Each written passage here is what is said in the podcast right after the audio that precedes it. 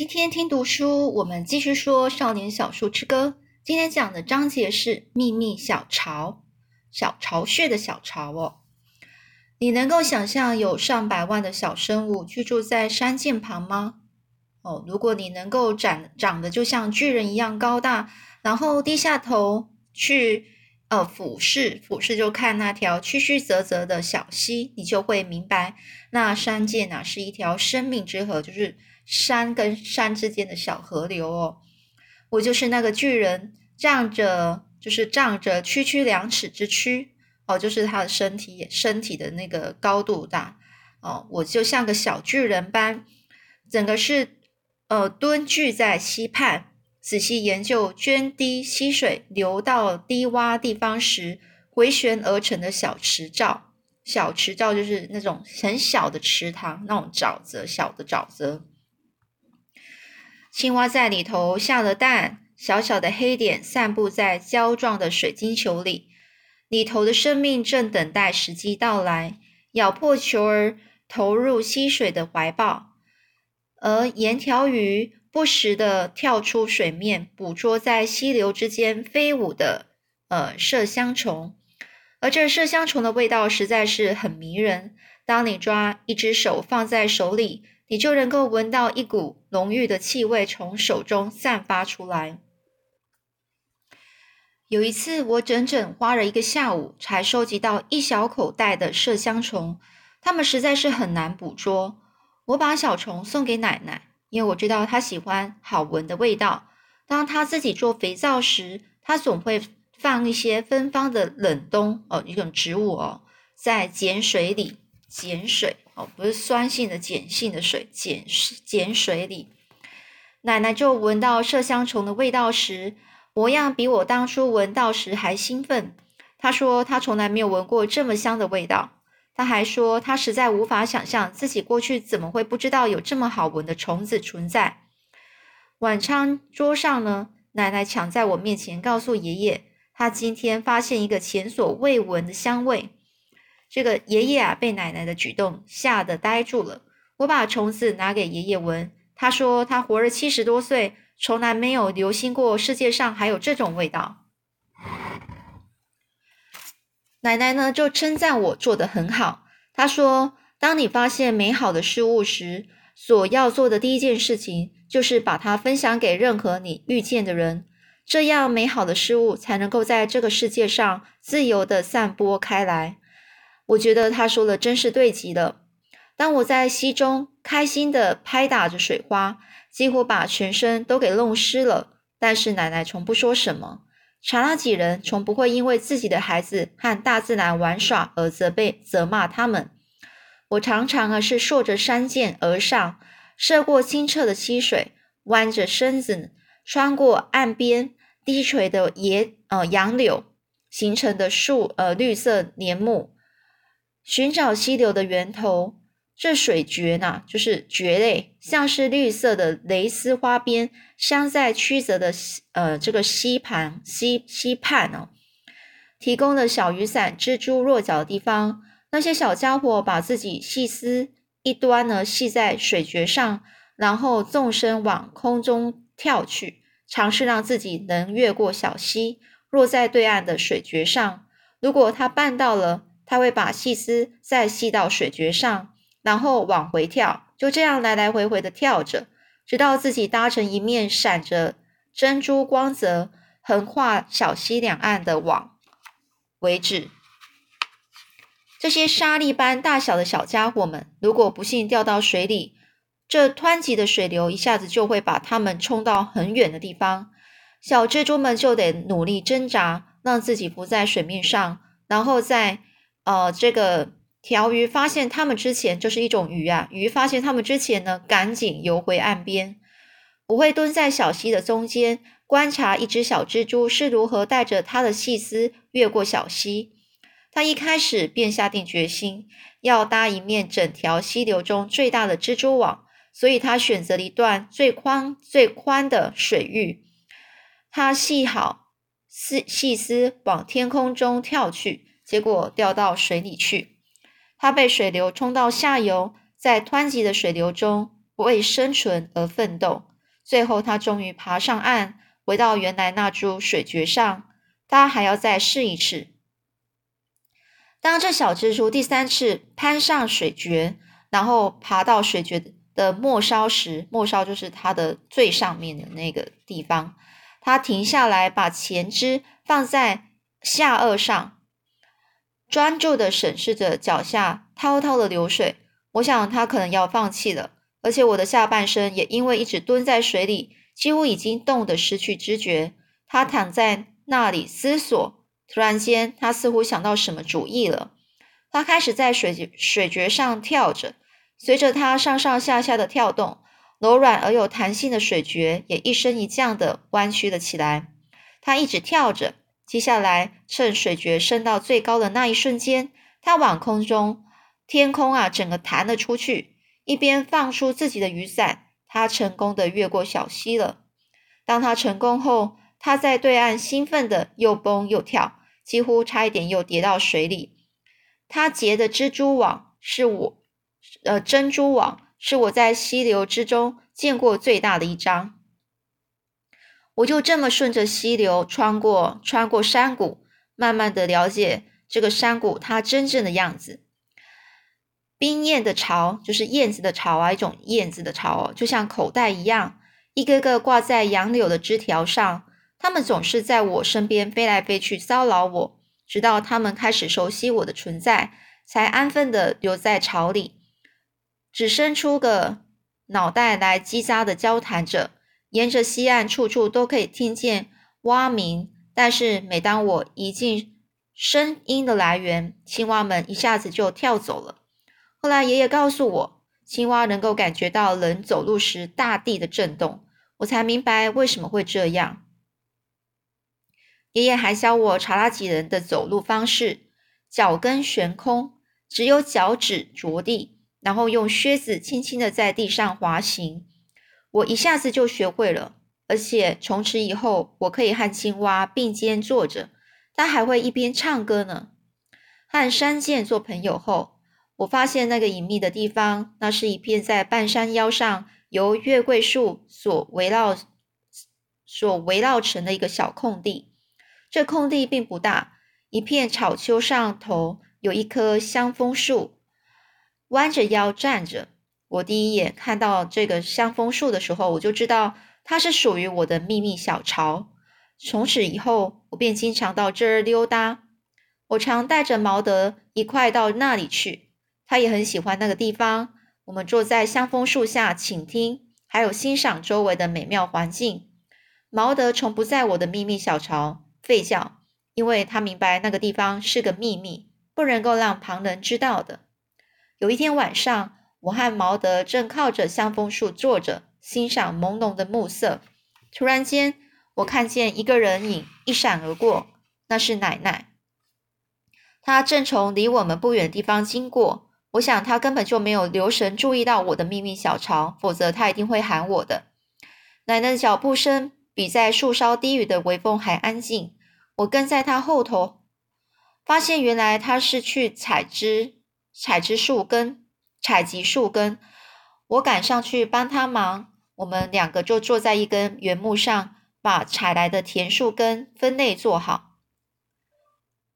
我想，我一定是因为年纪太小，所以才保保守不住秘密的。因为我忍不住把我的秘密小巢告诉了奶奶，她听了之后一点也没有吃惊的模样，这反倒让我非常讶异。奶奶说，每一个查拉几人都有自己的秘密小巢，她和爷爷也不例外。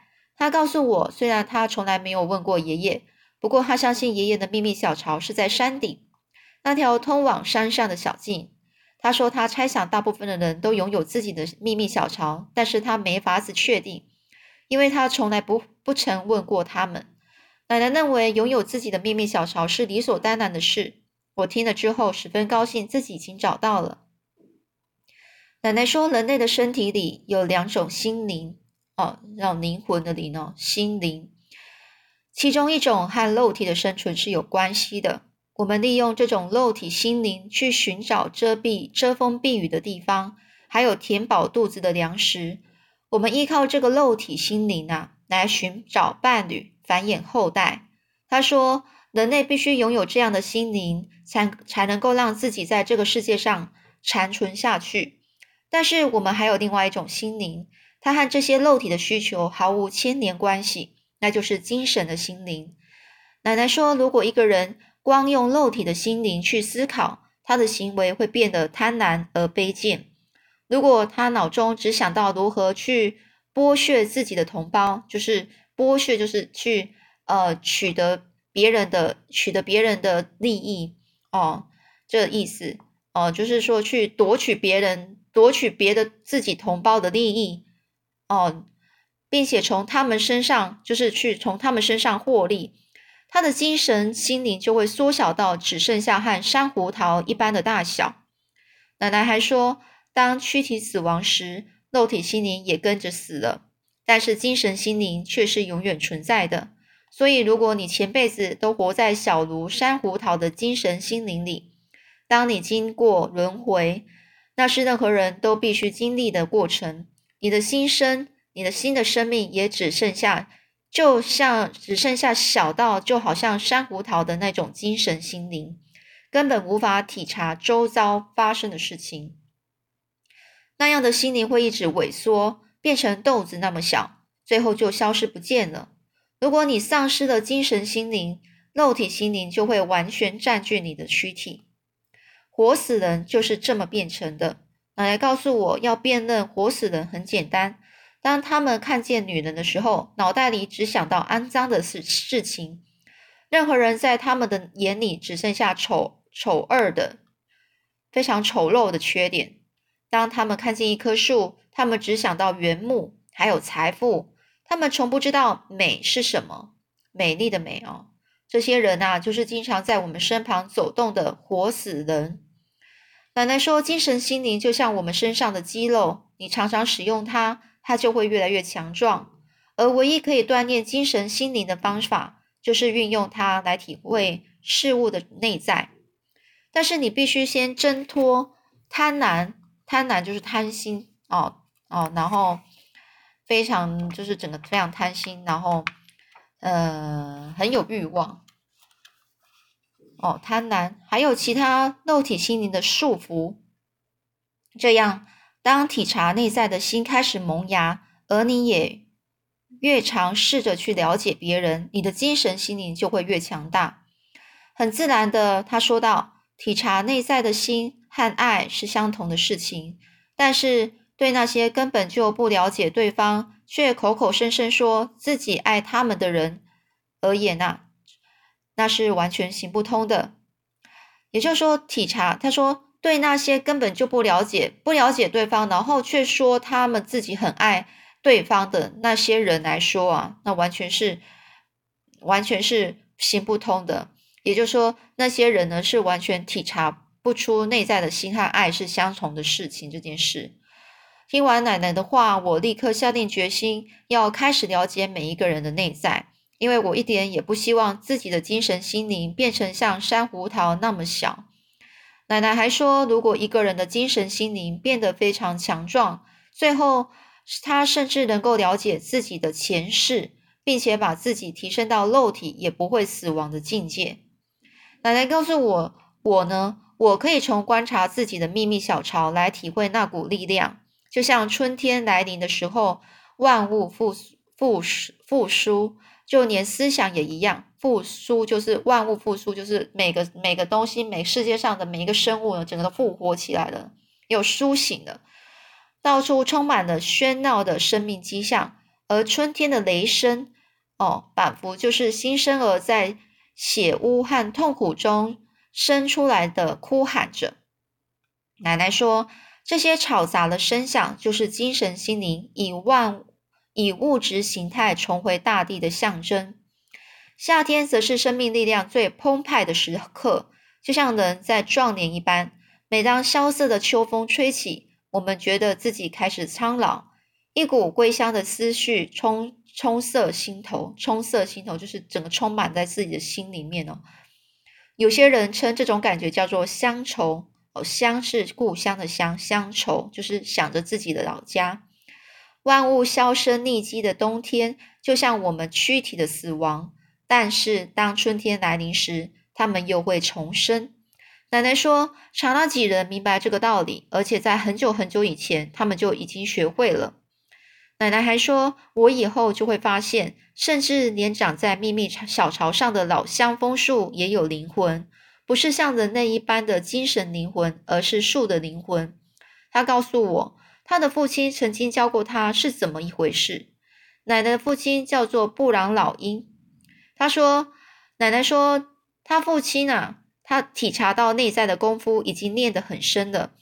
这这外公，也就是他的父亲奶奶的曾曾曾呃曾外祖父，还是外公哦。